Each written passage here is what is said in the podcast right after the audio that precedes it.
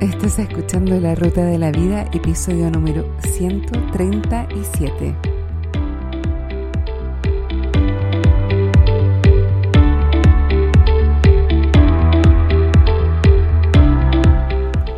Porque lo importante no es el destino, lo importante es el camino. No se trata de lo que logramos, sino de en quienes nos convertimos en el proceso, porque solos podemos llegar rápido pero juntos llegamos más lejos. Te invito a compartir el camino. Bienvenido a la ruta de la vida.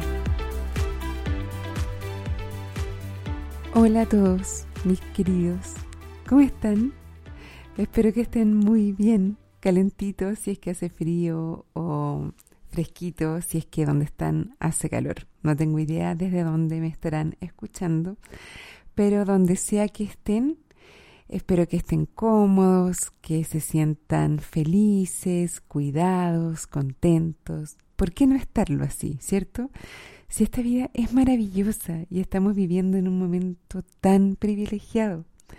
No me imagino un mejor momento para ser humano en este planeta que este, de verdad. Piensa en tu vida, en todas las oportunidades que tienes, en las oportunidades que puedes crear Piensa en todo lo que puedes aprender. No hay límite para todo eso. Piensa en todas las maneras en que puedes relacionarte e interactuar con otras personas. Es increíble. Yo estoy grabando este episodio anticipadamente, pero para cuando se publique voy a venir viajando de vuelta desde Austin, Texas, en donde voy a haber participado en un training de marketing. Qué maravilloso que yo desde Chile pueda asistir a este tipo de eventos y aprender y expandir mi mente y compartir con otras personas. Es maravilloso. Bueno, el tema de hoy es cómo ser un buen partner o cómo ser un buen compañero o compañera. Principalmente me refiero a las relaciones de pareja, pero obviamente no tiene que ser un matrimonio, puede ser cualquier eh, tipo de relación de pareja, eh, de cualquier sexo, de cualquier género. Todas las relaciones de pareja se pueden ver beneficiadas por lo que vamos a conversar en este episodio. La pregunta en verdad es, ¿cómo ser la mejor pareja que tu pareja podría desear? Y eh, por lo general vemos artículos en revistas que abordan este tema al revés, como por ejemplo cómo encontrar al hombre o a la mujer ideal. Pero poco nos preguntamos si es que estamos nosotros mismos siendo la mejor persona, la mejor pareja, el mejor compañero o compañera para el otro. Bueno, si eres nuevo en este podcast, te voy a recomendar varios otros episodios que están relacionados con este tema también.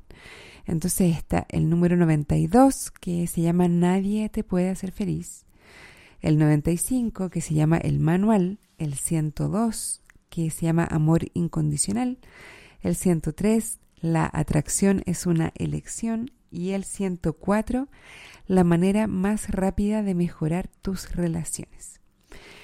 En el episodio de hoy vamos a abordar un poco la otra cara de la moneda, porque por lo general hablamos de cómo mirar al otro en una manera que nos ayude a crear los resultados que queremos. Y también hablamos de cómo no es posible controlar, manipular, ni influir en los sentimientos de los demás a voluntad. Es decir, cuando yo hago algo para que el otro piense de mí X o para que el otro sienta hacia mí y o para que el otro haga hacia mí Z. Eso es lo que no solo no es posible, sino que a los demás como que no les gusta mucho cuando uno los trata de controlar. Entonces, ¿de qué se trata esto? De cómo ser un buen compañero, cómo ser un buen partner, cómo ser la mejor pareja que tu pareja podría desear. Si nada de lo que yo hago o digo o dejo de hacer o decir puede realmente influir en lo que siente o piensa el otro, ¿por qué entonces me esfuerzo en ser un buen compañero? es como un poco contradictorio, tú podrías pensar. Pero lo que pienso es lo que genera lo que siento. Es decir, si yo amo a mi pareja es por los pensamientos que yo tengo respecto de mi pareja, ¿cierto? Mi pareja podría estar siendo un canalla y yo seguir teniendo pensamientos positivos acerca de él o de ella y seguir amándole, ¿cierto? Todos conocemos situaciones así, donde una de las personas trata súper mal a la otra desde nuestra perspectiva, pero esta persona tiene puros pensamientos positivos y amorosos respecto de esta persona que nosotros creemos que la está tratando mal. O al revés, también hemos visto situaciones en las que uno de los dos, mm, digamos que hace todo lo que se le ocurre y, y que considera posible para demostrarle al otro su amor, pero para el otro nada es suficiente. ¿Dale? Entonces, lo que yo pienso o lo que piensa cada persona es lo que crea lo que siente, no lo que el otro hace o no hace. Mis pensamientos generan en mí los sentimientos que yo siento. Por lo tanto, la calidad de mis pensamientos respecto del otro van a determinar la calidad de mis sentimientos. ¿Cierto? ¿Hasta ahí vamos bien? Bueno, los pensamientos son siempre opcionales. Eso también lo hemos repetido varias veces.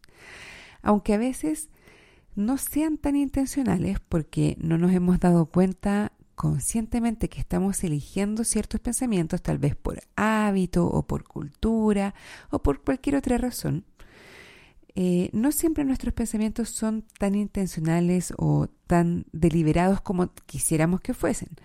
Pero hay circunstancias que hacen que ciertos pensamientos sean más fáciles de sostener que otros.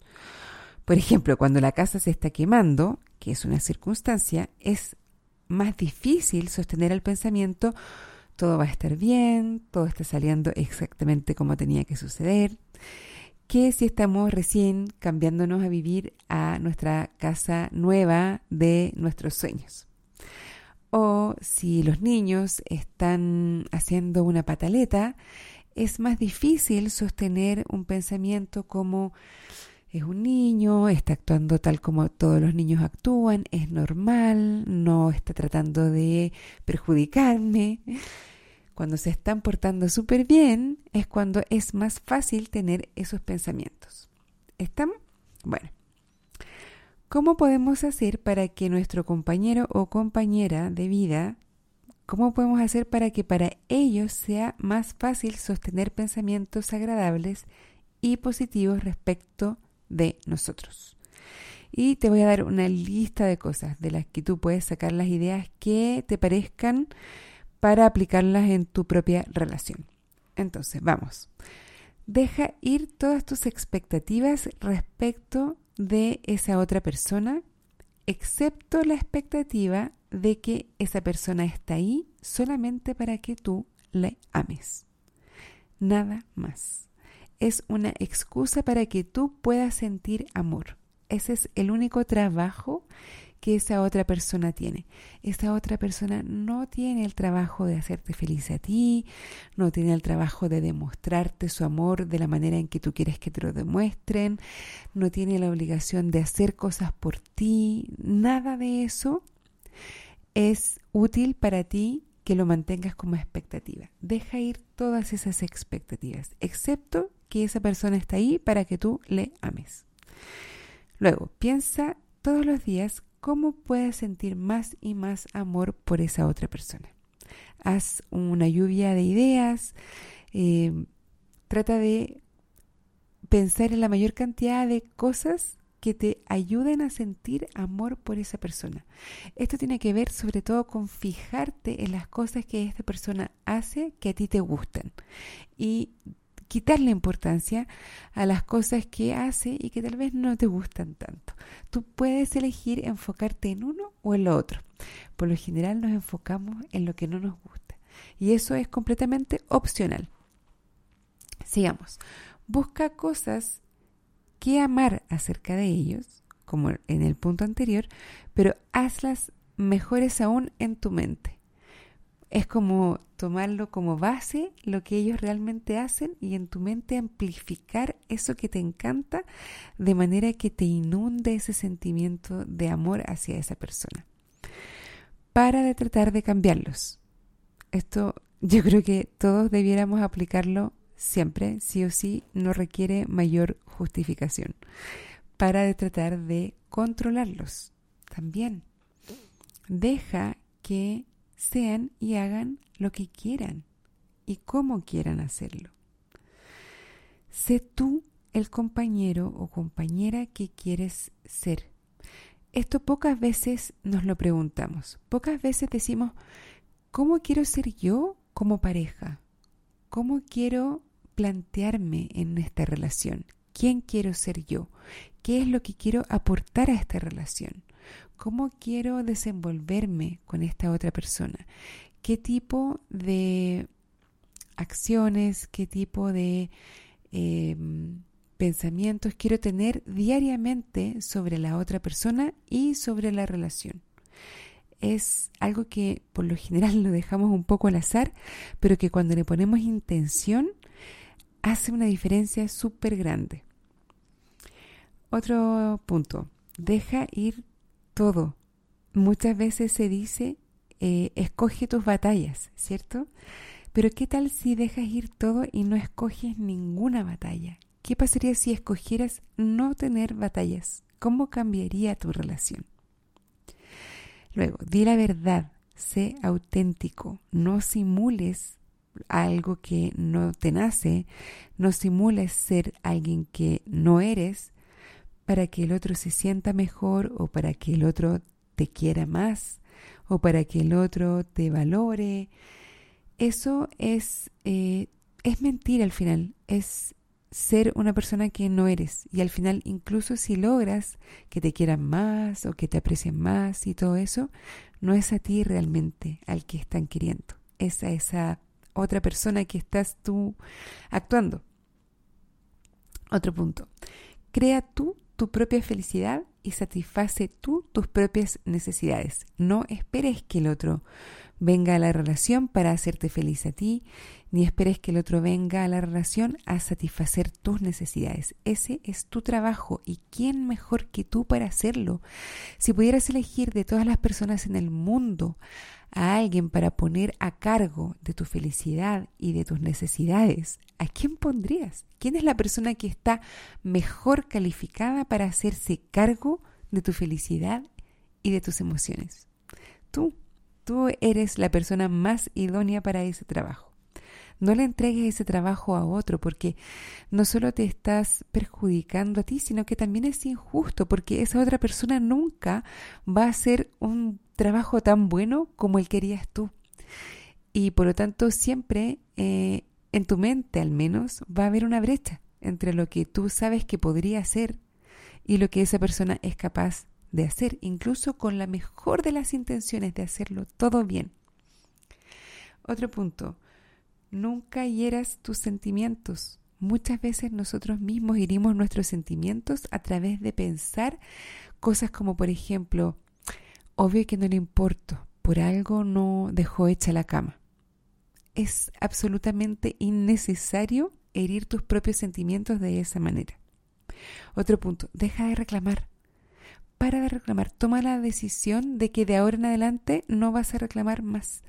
Toda esa energía que ocupas en reclamar, que por un lado trae el beneficio de que el otro como que puede empatizar contigo y a lo mejor te pueden hacer un cariñito y, como que logras un, una especie de lazo, de crear un lazo a través del, del reclamar, al final igual es solo veneno, cuando podrías estar ocupando esa misma energía y ese mismo tiempo en cultivar la alegría, en compartir felicidad con el otro, en vez de compartir el reclamo. Otro punto, deja de inventar excusas. Deja de inventar excusas para no perseguir tus sueños, para no lograr tus metas, para, para cualquier cosa. Las excusas son absolutamente innecesarias e irrelevantes. Y a la medida en que tú las defiendes, lo que logras es quedártelas, es que permanezcan, es que se perpetúen en tu vida. Otro punto, cuestionate todo. Cuestiónate eh, tus creencias, tus paradigmas respecto de lo que una relación debe ser. Cuestiónate tus paradigmas respecto de lo que un buen compañero debe hacer. Cuestiónate tus paradigmas respecto de lo que tú quieres ser y hacer en esa relación. Recuerda, esto es un poco mórbido, pero recuerda que esa persona podría morir hoy. Siempre existe esa posibilidad y a veces actuamos como si tuviéramos comprado la eternidad. Y eso no es así. Recuerda también que el contraste importa, que es importante y necesario tener altos y bajos en una relación. Una relación que es siempre feliz, que está siempre eh, en un punto alto, por un lado uno podría pensar que no es tan auténtica y por otro lado dejas de valorar esa, esa como bonanza, porque no tienes contra qué compararla. Otro punto, celebra lo fantástica que es tu relación, lo maravillosos que son ustedes, ambos, y lo bien que están juntos. Y finalmente piensa en cómo un cachorro te saluda cada vez que te ve y trata de ser tú así con esa otra persona. Si te fijas, todas estas cosas son cosas que tú haces para ser mejor compañero del otro, pero que tienen que ver con como demostrarles tu amor incondicional.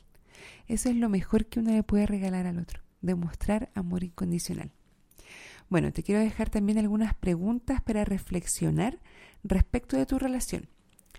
¿Cuál es tu responsabilidad en la relación? Muchas personas piensan que cada una de las componentes de la pareja tienen el 50% de la responsabilidad.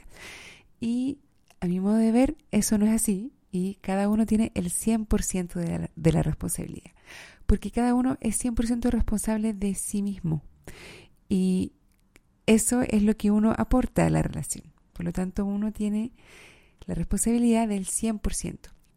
Hay un dicho también que dice se requieren dos para bailar tango, pero claro, para bailar tango puede ser cierto, pero yo creo que para arreglar una relación o para mejorar una relación, solo basta una persona, basta que una de las personas de la relación esté dispuesta y quiera mejorar la relación para que esa relación pueda mejorar muchísimo. Otra pregunta, ¿qué expectativas tienes de tu pareja? ¿Y esas expectativas ayudan a la relación o la empeoran? es para que tú lo reflexiones. Otra pregunta, en una escala de 1 a 10, ¿cuánto esfuerzo consciente y deliberado pones tú en querer a esa persona? ¿Cuán intencional eres en querer a esa persona? O por otro lado, dejas que te suceda quererlos, que sea como algo medio pasivo. Muchas veces hay clientes que me dicen, es que ya no lo quieren, no a, a su pareja. Y digo, pero ¿por qué eliges no quererlo? No querer a esa otra persona. Y muchas veces, yo también antes pensaba así, creemos que es algo que nos pasa el querer a otro, pero la verdad es que yo cada vez estoy más convencida que no es algo que nos pasa, es algo que cultivamos, es algo que hacemos deliberadamente. Igual que la felicidad, por ejemplo. No es algo que te pasa, es algo que cultivas, que practicas. Querer al otro es algo que se practica. Amor no significa estar en una relación que no quieres estar. Lo que yo siempre digo es, tienes que estar bien en una relación, tranquilo, feliz, para poder decidir si es que quieres abandonar esa relación. Estar mal en una relación creo que no es una buena razón para abandonarla. Yo creo que, bueno, estoy dejando de lado situaciones obviamente de violencia o de abuso que no, no las defiendo para nada. Pero muchas veces hay personas que creen que la solución a una relación que no les gusta, que no les agrada, es terminarla y buscar otra. Y muchas, muchas, muchas veces lo que termina pasando es que esas personas vuelven a repetir el mismo patrón, porque lo que no ha cambiado son ellos mismos ellos son los que no son capaces de encontrar la felicidad, de encontrar esta mm, capacidad para cultivar el amor por el otro, no importando nada más que ellos mismos. No sé si eh, probablemente muchos de ustedes están súper enojados conmigo en este momento, pero mm, Sí, yo creo que el estar bien en una relación depende 100% de uno. Y eso no significa que tengas que quedarte en una relación que no te gusta. Pero primero procura estar bien en esa relación y luego tienes todo el derecho de irte, de dejar esa relación si es que no te gusta. Otra pregunta, cuando amas a alguien, ¿qué significa eso para ti? Eh, descríbelo, ¿qué, ¿qué es para ti amar a alguien? Y también, ¿qué es para ti dejar de amar a alguien? ¿Por qué podrías dejar de amar a alguien? Otra pregunta es, ¿qué causa ese amor? Y yo ya te he dado algunas pistas en este y en otros episodios de cuál es la respuesta a esa pregunta, pero es para que tú también reflexiones, ¿qué causa el amor en ti? ¿Qué cosas generan el sentimiento de amor en ti? ¿Qué imaginas que es el compañero ideal? ¿Qué pensarías acerca de esa persona? Si es que tú creyeras que la persona con quien estás ahora es el compañero o la compañera ideal, ¿qué pensamientos tendrías respecto de esa persona? Y una vez que identificaste esos pensamientos, pregúntate, ¿están disponibles esos pensamientos ahora para ti tal cual, tal como esa persona es ahora? ¿Puedes pensar esas cosas igual? Y finalmente, ¿qué tan buen compañero o compañera eres tú? ¿Y por qué? Bueno, espero que estas preguntas y estos tips te hayan servido, que te hayan sido útiles. Y si tienes algún comentario o duda o no te parece, estás en desacuerdo conmigo, con cualquiera de las cosas que eh, te conversé ahora o en otros episodios pasados, por favor escríbeme. Lo puedes hacer por Facebook en el fanpage del podcast, que es La Ruta de la Vida Podcast en Facebook, o al email carola arroba la ruta de la vida Eso es todo por ahora, me despido hasta el próximo lunes y como siempre les deseo una excelente semana y un muy buen viaje.